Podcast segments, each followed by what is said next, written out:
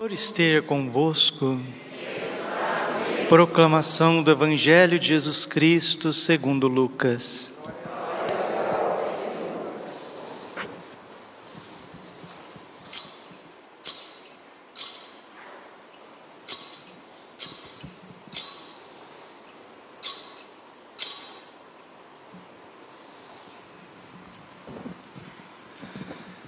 Naquele tempo, os publicanos e pecadores aproximaram-se de Jesus para o escutar.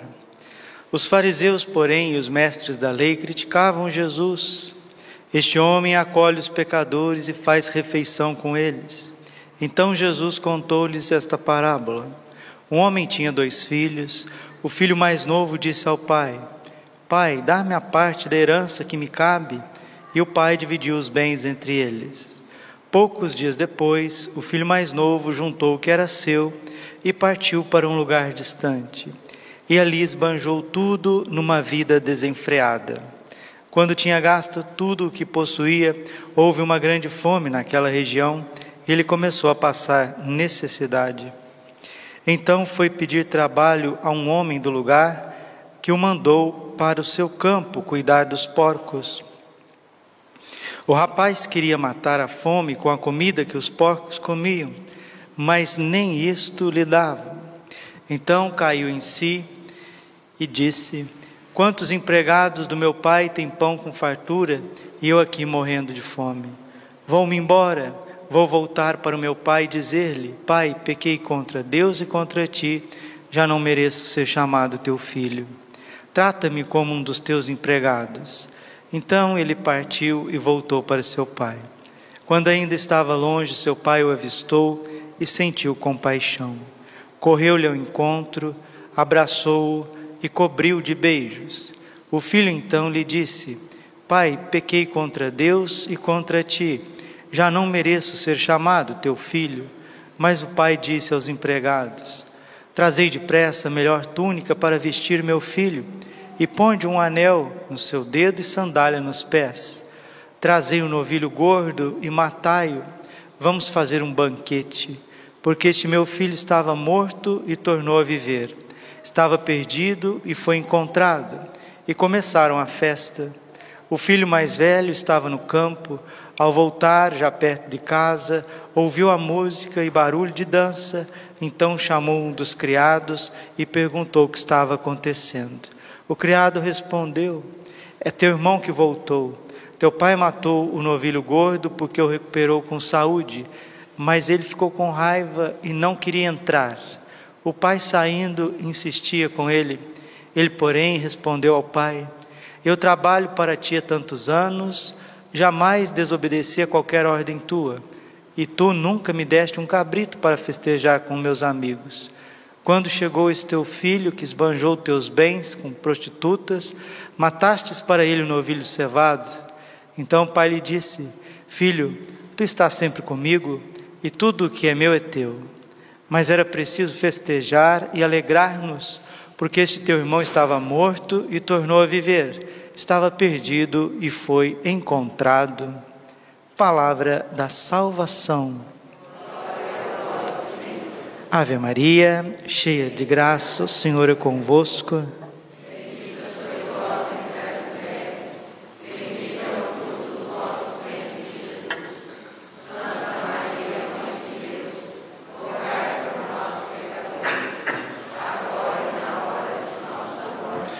Vinde Espírito Santo, vinde por meio da poderosa intercessão do Imaculado Coração de Maria, vossa amadíssima.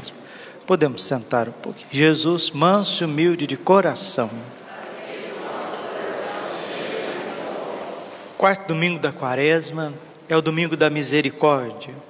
No meio da quaresma, Deus rasga o seu coração de Pai e está disposto a perdoar cada um de nós, cancelar nossas dívidas. Por que, que Deus é tão misericordioso? Porque a misericórdia, ela é própria de quem é muito poderoso.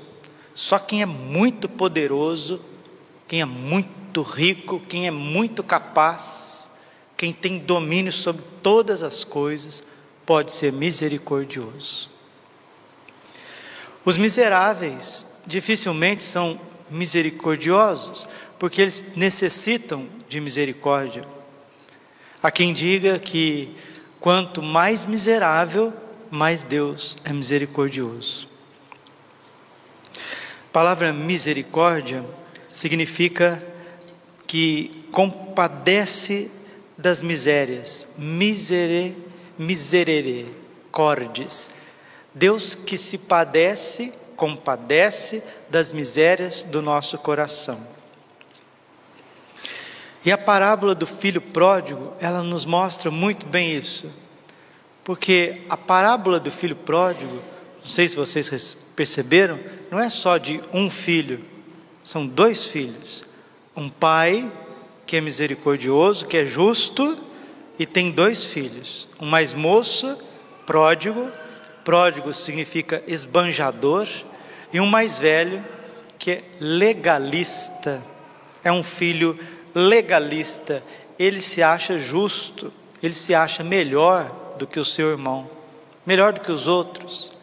Então, o pai ele vai encontrar o seu filho que foi embora, e aqui tem riqueza de detalhes que a gente precisa conhecer um pouquinho a cultura judaica, o Antigo Testamento, as leis judaicas, para a gente entender essa parábola. Não esqueçam que Jesus é judeu. Jesus nasceu em Israel, foi criado em Israel, foi crucificado em Israel. Nossa Senhora é judia, São José é judeu, da tribo de Davi, da tribo, da tribo de Judá. E Nosso Senhor está contando essa parábola para os judeus, para os fariseus, mostrando como Deus é misericordioso.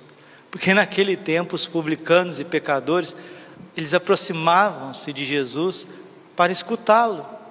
Os fariseus, porém, e os mestres da lei criticavam Jesus. Ou seja, as pessoas corruptas de má vida aproximavam de Jesus com profundo respeito e aqueles que estavam dentro da igreja, como se fossem bispos e padres, criticavam Jesus.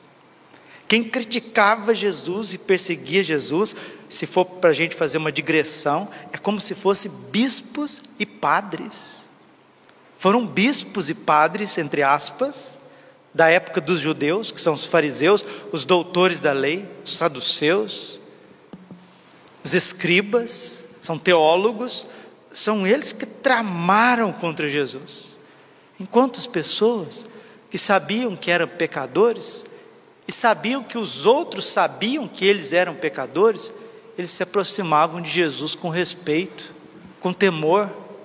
Eles gostavam de ouvir Jesus. Jesus os perdoava, Jesus os curava, Jesus os ensinava, eles estavam abertos, enquanto os líderes religiosos trocaram de lugar com Deus e nem percebiam. Então, a parábola ela é contada para mostrar como Deus exerce a sua misericórdia. Na lei de Israel, o filho primogênito, ele tem direito aos imóveis, à casa e aos terrenos. O filho mais novo tem direito somente aos móveis, à mobília, a mobília das coisas, os animais. Por isso que Jesus, além de ser o filho primogênito, ele é o filho unigênito. Agora a gente vai entendendo o salmo, né? Salmo 23, versículo 1. Ao Senhor pertence a terra, a herança e tudo que ela encerra, porque Jesus é ao mesmo tempo primogênito e unigênito. Aqui o primogênito, por isso que no final o pai disse: Meu filho, você está sempre comigo, tudo que é meu é teu. É isso mesmo, porque ele era o primogênito. Todos os imóveis, todos os terrenos do pai pertencia a esse filho mais velho. Enquanto o filho mais moço herdou o menor.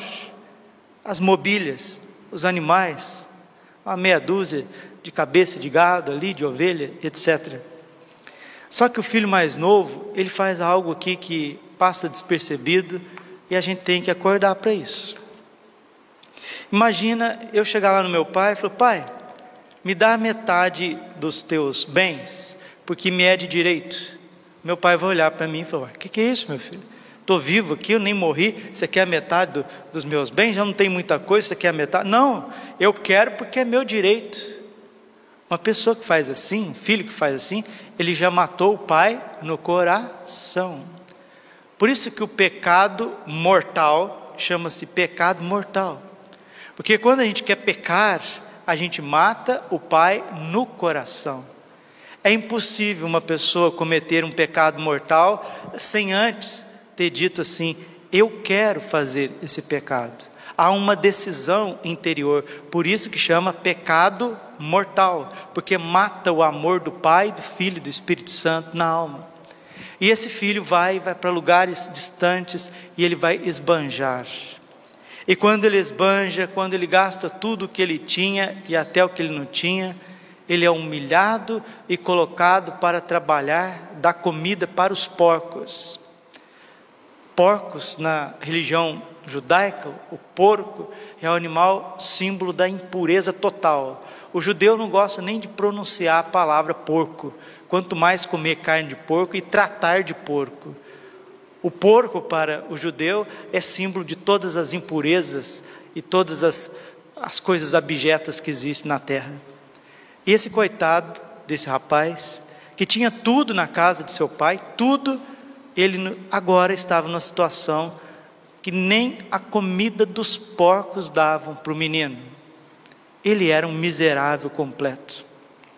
E o pai, sentindo saudade do filho no seu coração, as entranhas da misericórdia, diz a parábola que ele ficava vendo, olhando no horizonte, a estrada que chegava na casa para ver se o filho despontava no horizonte. Assim é o coração misericordioso de Jesus do Sacrário. Quantos bancos vazios na igreja e o coração de Jesus misericordioso, ferido de saudade daqueles que foram e já não voltaram mais. Veio essa pandemia, foram embora e não voltaram mais. Quantos que escolhem as missas, eu vou numa missa, falto três, falto quatro. Quanta gente que faz anos a fio, que não confessa, e qual que é a atitude de Deus? Ah, deixa esse cara vir. O dia que ele vier, eu vou lavar a cara dele. Não, Deus não faz isso. Ele espera ansioso o nosso regresso, por isso que essa parábola, o nome dela é o regresso, a volta do filho pródigo. E quem que é esse filho pródigo, padre? Olha, sou eu. Aí você pode dizer assim: não, mas eu nunca fiz muita coisa errada na minha vida, eu sempre fui certinho, eu nunca adulterei, eu nunca traí, eu nunca roubei, eu nunca fiz nada de errado. Você nunca fez nada de errado, então é imaculado, então. Né? O que tem de gente imaculado por aí não é brincadeira. Né? Há duas formas de Deus exercer a misericórdia dele na nossa vida, nos ensina Santo Agostinho. A primeira é perdoando muitos dos nossos pecados, muitos pecados horríveis, pecados que verdadeiramente fariam com que nós merecêssemos o inferno. E a segunda forma de Deus exercer a misericórdia dele na nossa vida é nos preservando de pecados tenebrosos. Se não fosse a misericórdia de Deus na tua vida, você já tinha ido para o inferno faz é tempo. Foi Deus que nos preservou. Ah, eu nunca fiz isso, eu nunca fiz aquilo. Graças a Deus, dê graças a Deus. Glorifica a misericórdia de Deus, porque foi a misericórdia de Deus que preservou uma Santa Teresinha foi a misericórdia de Deus que preservou um São João Evangelista. Foi a misericórdia de Deus que preservou Santa Jacinta e São Francisco Marto. Todos os santos jovens que guardaram a castidade, que nunca cometeram pecados mortais, eles foram objetos da misericórdia, porque se não fosse a misericórdia, eles não teriam conseguido tamanha graça. E outros, como Santo Agostinho, como São Paulo, como Santo Inácio de Loyola, São Francisco de Assis, Santa Margarida de Cortona, que foram homens e mulheres, Santa Maria Madalena, dados aos prazeres e aos pecados públicos, também foram objetos da misericórdia de Deus. Agora, aqueles que não se veem objeto da misericórdia, eles caem na no legalismo, eles são enquadrados nesse filho mais velho, que toma o lugar de Deus e começa a julgar o seu irmão. Esse teu filho que esbanjou os bens com as prostitutas, com as prostitutas, esse teu filho, não é o irmão dele mais, esse teu filho que esbanjou os bens. E assim vai a humanidade, meus irmãos, assim vai. Essa parábola está sendo contada para nós. Você é o filho pródigo ou você é o filho mais velho legalista? Qual que é a tua tendência? Ser mais esbanjador? Ser mais é, libertino? Ou a tua tendência é ser mais crítico, julgador, analítico das pessoas? Tanto um quanto o outro precisa de conversão. O mais novo precisa de muita conversão, mas o mais velho também precisa de conversão. E Deus quer exercer a misericórdia dele na nossa vida. Jesus misericordioso disse para Santa Faustina que o maior prazer de Deus é perdoar os nossos pecados. E o Senhor disse que quanto mais for pecador um ser humano, tanto ele tem mais direito à misericórdia de Deus. Nós todos somos objetos da misericórdia. E vamos pedir a Deus, nosso Senhor, que essa misericórdia seja exercida na nossa vida, porque o Senhor mesmo disse em Lucas 6,36: Bem-aventurados os misericordiosos, porque alcançarão a misericórdia. E se você já alcançou misericórdia na tua vida, seja misericordioso com o próximo daqui para frente. Papa Francisco disse agora, na celebração penitencial da sexta-feira, que no centro do sacramento da confissão não estão os nossos pecados, mas a misericórdia de Deus. Se você fizer da tua vida, do centro da tua vida, os teus pecados, você é responsável pela tua própria santificação. Mas se no centro da tua vida está a misericórdia de Deus, aí você tem um pouquinho mais de confiança para que Ele complete em você a obra que Ele começou. Filipenses capítulo 1, versículo 6. Tenho para mim que o Senhor não deixará inacabada a obra das suas mãos. Essa obra somos nós. Somos objetos desse amor infinito de Deus por nós. E por que que nós caímos nessa crise que vivemos? Faça essa reflexão comigo e eu termino essa homilia. Quantos católicos que existem no Brasil? O Brasil tem 210 milhões de habitantes. Vamos supor que 100 milhões, é, acho que deve ser mais, no censo deve ser mais. Vamos supor que nós tenhamos 100 milhões de católicos. Imagina, meus irmãos, se 100 milhões de pessoas, 100 milhões, valorizasse o corpo e sangue de Jesus Cristo. Não valorize, não valorize. Nós somos legalistas. Nós vamos à missa porque é pecado faltar. Nós não adoramos Jesus, nós não conhecemos Jesus. Nós não nos entregamos a Jesus. Por isso que não evangelizamos. O Papa Bento XVI, ele diz que o maior ato de caridade, o maior ato de amor que existe é evangelizar o próximo. Na evangelização está todo o amor que o ser humano pode levar para o outro. Santo Tomás de Aquino já tinha dito isso, que não existe caridade maior do que mostrar a verdade de Cristo para as pessoas.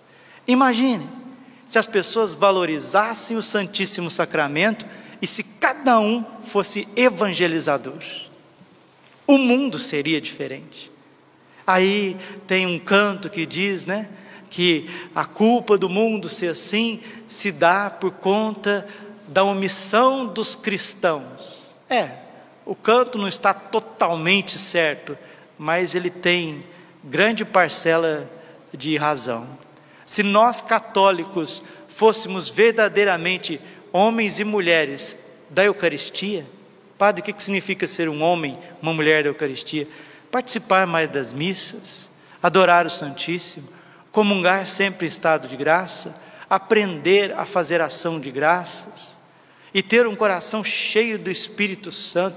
É impossível que um homem que ama Jesus na Eucaristia, um jovem, uma mulher que ama Jesus na Eucaristia, não profetize, não profetize. Os santos padres diziam: quem recebe Jesus na Eucaristia comunga fogo, fogo ardente do Espírito Santo, e da sua boca saem chamas, chamas vivas de caridade para com o próximo. Agora, se não evangelizamos, se não somos pastores, se não somos luz para as pessoas, para o mundo, o que, que nós estamos fazendo nessa terra? O que, que as pessoas estão fazendo neste mundo? Não existe outra solução para o mundo a não ser o verdadeiro catolicismo. Existem duas forças nesse mundo: o catolicismo, que é o bem, é a luz, e a revolução, que é o mal, que é as trevas. Por que, que a revolução está tomando conta de tudo? Revolução protestante, revolução iluminista, revolução racionalista, revolução maçônica, revolução comunista revolução feminista, revolução sexual, revolução de ideologia de gênero. Por que, que os revolucionários, que são pessoas, são gente, estão tomando conta do mundo? Porque as pessoas que são gente, católico, não evangeliza, não evangeliza, não adora, não comunga. Tem outros projetos. Nós temos outros projetos. No fundo, existe uma grande parcela de ideologia e revolução dentro de cada um de nós. Se fôssemos católicos de verdade, estaríamos na ponta de lança da evangelização. Seja a evangelização de uma senhora que reza o seu rosário em casa fazendo suas comidas, sua comida, sua janta. Seja um pai de família que está lá trabalhando na obra, mas com o coração unido a Deus. Seja um jovem que vai andar de bicicleta na rua para ir na missa, para ir no trabalho, para ir no estudo, mas está tá com o coração em Deus. Não adianta a gente achar que o problema do mundo é a Rússia, só porque Nossa Senhora falou da Rússia. Agora o Papa Francisco consagrou a Rússia, então agora vai estar tá tudo resolvido. Não, Nossa Senhora, ela mencionou a Rússia, porque a Rússia, historicamente, se tornou o quartel-general do espírito revolucionário. Mas você acha que os Estados Unidos não precisam de conversão, queridos? Vocês acham que os Estados Unidos da América a América não precisa de conversão? Você acha que a Venezuela não precisa de conversão? Cuba? Você acha que o Brasil, o Brasil não precisa de revolução, de, de conversão? Porque revolução tem muito. Você acha que a Austrália não precisa de, de conversão? A China, o Japão, a Arábia Saudita, o Paquistão, a Índia, a Turquia? Você acha que a Espanha, a França, o Reino Unido não precisa de conversão? A Polônia precisa. As nações do mundo inteiro precisam de conversão. E por que, que Nossa Senhora mencionou a Rússia? Porque a Rússia se tornou o quartel-general do espírito revolucionário. E a Rússia, ela vai ser o braço direito da igreja. São Maximiliano Kolbe, ele viu, ele teve uma visão de Nossa Senhora Imaculada sendo entronizada no centro de Moscou. Vai ser uma graça. E o dia que a Rússia se converter, porque o povo russo é um povo aguerrido, um povo, um povo forte, um povo que tem um coração grande, e eles se tornarem católicos, eles vão, eles vão dar braço direito, vão ser o braço direito do Papa, da igreja. E todo aquele leste europeu, a Ásia, aquilo vai ser totalmente católico, eucarístico no mundo novo. Os Estados Unidos também precisam de muita conversão. E coitado dos Estados Unidos, vai ser rechaçado. Os Estados Unidos vai tremer, vai tremer os Estados Unidos, para Deus abater o orgulho deles. O Brasil, Brasil, com esse espírito de desse espírito brasileiro, né, que o povo fala jeitinho brasileiro, né, quer passar a perna em tudo, em todos. E se duvidar, quer passar a perna até no Senhor Jesus. Ai de nós se a gente não se converter. Nossa Senhora em Simbres, ela disse que todas as capitais do Brasil, todas, se nós não nos convertermos, todas as capitais se tornarão comunistas, todas, todas. Brasil, Brasil. Olha o que está acontecendo na Argentina. Precisamos mudar de vida, meus irmãos. não é vir mais na igreja, escutar o sermão do, do padre fulano, do padre ciclano, e não sei o quê, é porque eu gosto da missa daquele padre. Amém, amém. Agora volta para casa com os mesmos projetos, os mesmos projetos, sem uma mudança concreta de vida. Deixa eu falar em, em outras palavras e termino, termino. Precisaríamos ser católicos profissionais. A nossa carteira de trabalho tinha que ser assinada por Jesus, por Maria, por José. Precisamos trabalhar para Deus. Agora o senhor padre, o senhor vai evangelizar, seu padre. Eu quero ver a sua bela oratória, quero receber o, o corpo e sangue de Cristo para eu ficar em paz, e depois eu vou sair para os meus negócios. E as crianças, e os jovens, e os adolescentes, e os doentes, os enfermos, os pobres. Isso é problema do Senhor, seu Padre, do Senhor, das, das irmãs agostinianas, das irmãs carmelitas que rezam. Nós temos que trabalhar para fazer o mundo funcionar. Os senhores rezam e cuidam do que tem que cuidar. Essa é a mentalidade. Mentalidade materialista. Precisamos de conversão. Como nós precisamos de conversão. E o bonito que quando nosso Senhor ressuscitado no Apocalipse, Apocalipse capítulo 21, versículo 5, ele diz: Eis que faço nova todas as coisas. E a segunda carta aos Coríntios aqui está dizendo a mesma coisa. 2 Coríntios capítulo 5, versículo 17. Aquele que está em Cristo é uma nova criatura passou o que era velho, tudo se fez novo. Um São Paulo apóstolo mudou o rumo do mundo. Um Santo Agostinho mudou o rumo do mundo. Uma Santa Teresa d'Ávila transformou a história. Um Santo Inácio de Loyola dividiu o mundo em antes e depois dele. E nós? O que, que você está fazendo para Jesus? O que, que eu estou fazendo, eu, Padre Brown? Que, que nós estamos fazendo para Jesus? Tempo de conversão. Precisamos analisar muito isso. Glória ao Pai, ao Filho e Espírito Santo, como era no princípio, agora e sempre. Coração imaculado de Maria, confiança, saúde.